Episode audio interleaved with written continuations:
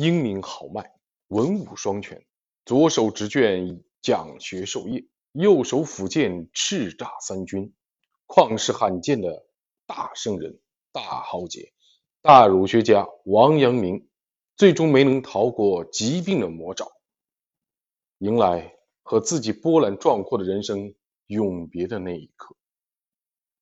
明嘉靖六年（一五二七年）五月，五十六岁的王阳明受朝廷委任，不得不拖着病躯前往酷暑难耐、恶意肆虐的南方勘乱。平定盘踞各地的贼寇之后，他又采取了一系列有效的措施，加强治安，施以教化。但是，终日的劳累诱发了他的肺病顽疾。次年十一月。完成使命的王阳明在回乡途中病情加重，就出现了痢疾、腹泻之症。当王阳明乘坐扁舟抵达江西南安（今江西大余县境内）时，他已经病得卧床不起了。当时，王阳明的弟子周基正在南安为官，听闻恩师抵达南安，急忙前去迎候。周基来到船舱，见恩师。卧病在床，巨咳不止，急忙上前请安。王阳明勉强坐起来，问他：“近来经学如何？有所长进。如今政局大体平稳，恩师道体如何？”周基答道。王阳明回答说：“病势危急，所谓死者，缘起而已。”两三天后，王阳明自觉生命之灯将尽，便让家童叫周基到船舱来。周基躬身侍立在恩师枕边，神情悲怆，静静地看着恩师消瘦的脸庞。王阳明徐徐地睁开眼睛，把头转向周基一侧，对他说：“我去也。”周基抑制不住悲痛，眼泪夺眶而出，泣不成声。孟子事后，儒教心学丧失殆尽。王阳明重整心学，并将其发扬光大，开创新学风。其学为万世之师表，其德受万代之敬仰。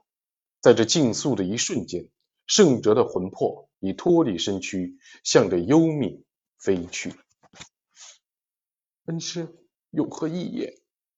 周姬压抑着呜咽问道。王阳明张开嘴唇，微笑着回答：“此心光明，亦复何言？”然后静静的闭上眼睛，撒手人寰。王阳明遗言中的“此心”，指的是良知。王阳明晚年所作的诗歌《中秋》中有如下诗句。吾心自有光明月，千古团圆永无缺。光明指的就是良知的光辉。王阳明在晚年才开始提倡致良知说，此学说可以说是他历经千难万险之后才悟出的智慧结晶。在王阳明看来，无论圣人还是凡夫，无论贤士还是愚人，无论学者还是白丁，只要是人，心中。皆有良知，这是永远不灭的光明，是每个人与生俱来的东西。只要在万事万物上都致良知，那么任何人都可以成为圣人。只要听从良知的命令，无论遇到任何的困难，都可以轻松的克服，并且不会误入歧途。王阳明的良知说振奋了弱者的心灵，给那些身陷权势。和名利的漩涡而不能自拔，遭受现实的重压而不能脱俗的世俗中人，指出了一条正大光明、强而有力的快乐生存之路。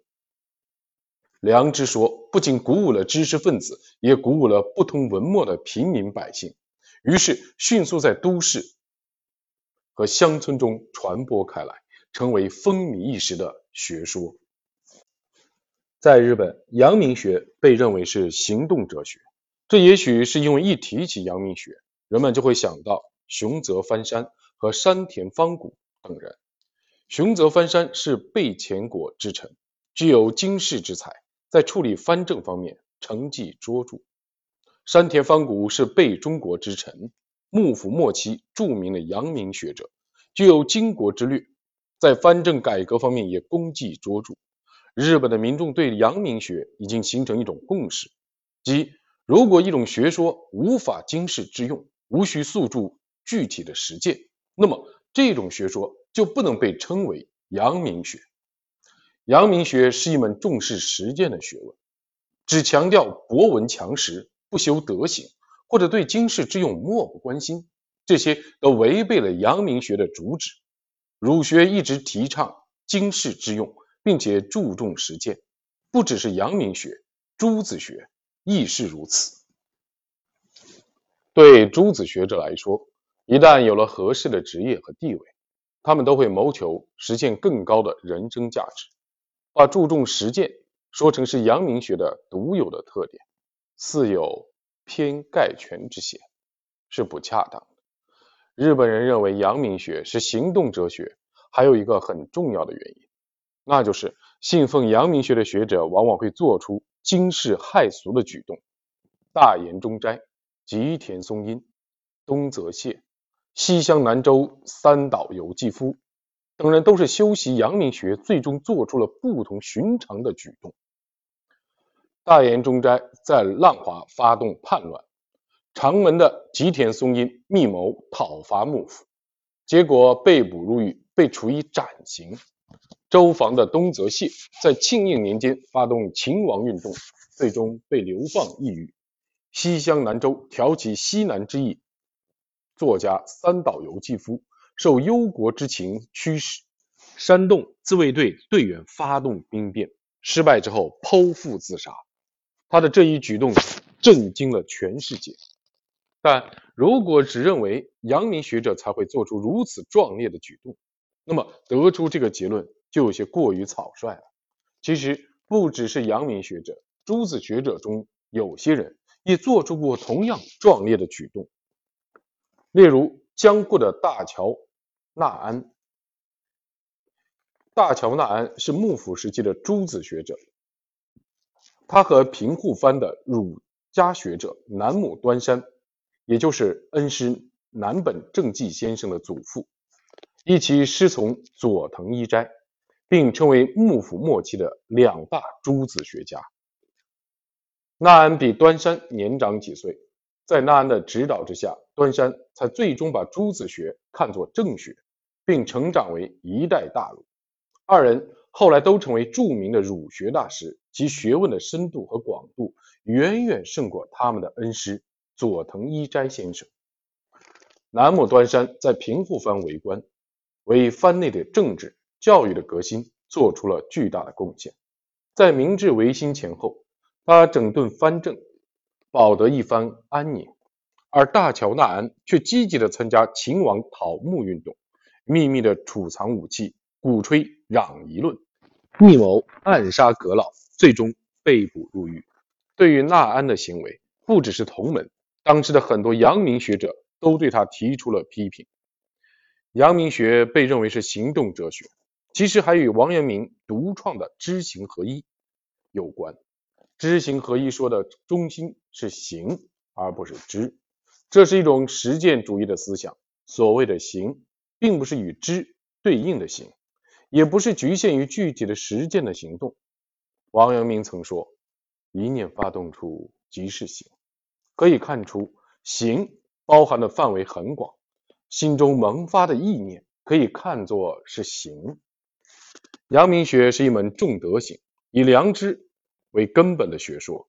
很多阳明学者对于自己的一念之动和行为都会进行深刻的反思，例如。三元的吉村秋阳、多度经的林良斋和淡马的池田草庵等，吉村秋阳和大桥纳安、南本端山一样，都是佐藤一斋的弟子。他曾说过：“人要不断的进行反思，这样才不会与外界形成对立。”林良斋是大岩中斋的弟子，他和池田草庵都是阳明学者，同时也是至交。他们二人提倡的慎独说，强调独自一人时要注意自己的一时之念，不要做出有违道德的事情来。在阳明学者中，做事低调、治学严谨的学者很多，他们的学问都做得很精深，德行也很高尚。可世人往往只看见他们前文所述的那些行为壮烈的人士，并且认为那就是阳明学的精髓。其实这种看法是片面的，需要我们做出反思。